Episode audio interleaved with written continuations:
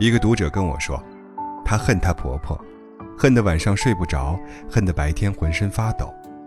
在她怀孕的时候，她婆婆一日三餐做素菜，自己不吃肉，也不许她吃肉，说闻到肉腥就难受。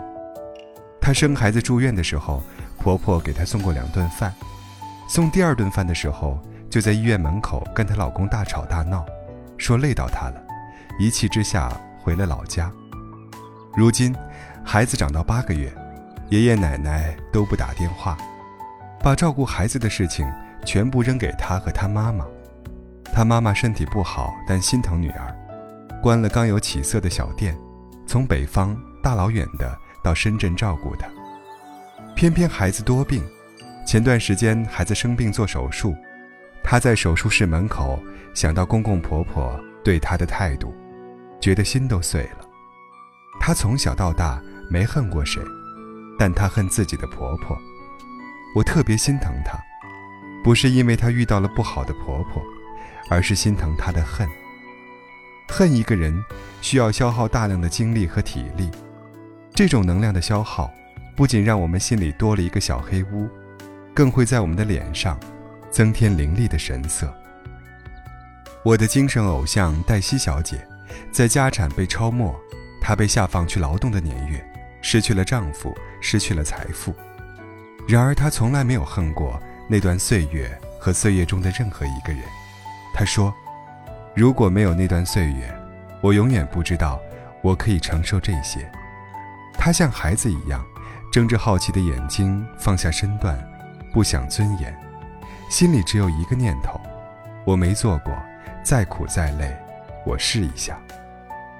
在不谙世事的岁月，我们很容易把这样的人称为圣女婊，觉得敢爱敢恨才是真性情。如果有个人伤害了你，你一定要恨他，恨，是你的职责和义务，是最狠的报复。我也恨过一个人，他是我第一份工作时的室友，他的奇葩行为我简直不敢跟别人讲，怕别人说我在编故事。我们住在一间房里。恨不得往对方的锅里放砒霜。后来，我们分别从那家公司辞职。他辞职的时候，我祝他流落街头；我辞职的时候，他祝我嫁不出去。我们千方百计地从旧同事那儿打探对方的情况，盼望有一天看到对方倒霉，好放鞭炮庆祝。两年后的某天，在公交站看到他，他比之前胖了一点但皮肤白皙光滑。看上去过得很好。我远远地看着他，低头给女儿系围巾，在孩子脸上亲了一下。忽然发现，这么多年的恨，只是在自己的心上挖了一道伤口。恨，是一种对自己的惩罚，却在他人的生活中无法留下一丝一毫的印记。但为什么我们很多时候就是无法走出恨呢？因为你曾经对那个人有期待，付出过感情，期待越高，付出越多，越容易产生恨。说来说去，恨的成因还是自己。不是别人有多对不起你，而是你以为他能给你的，超出了他实际愿意给你的。如果有机会拿回自己的付出，可能很多人都会放下恨。这种机会虽不常有。但偶尔，我们可以伪造这样一个机会。恨实在太消耗能量了，这种能量的消耗没有任何回报。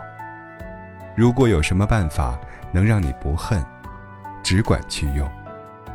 段位高一点，像黛西小姐那样，把所有的不好都转化成好，把所有的苦当成上天的恩赐。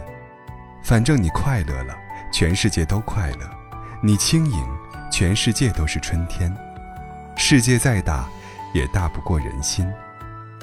段位普通如你我，不妨设置某种情景，在想象中夺回城池，拿回自己付出的信任与情感。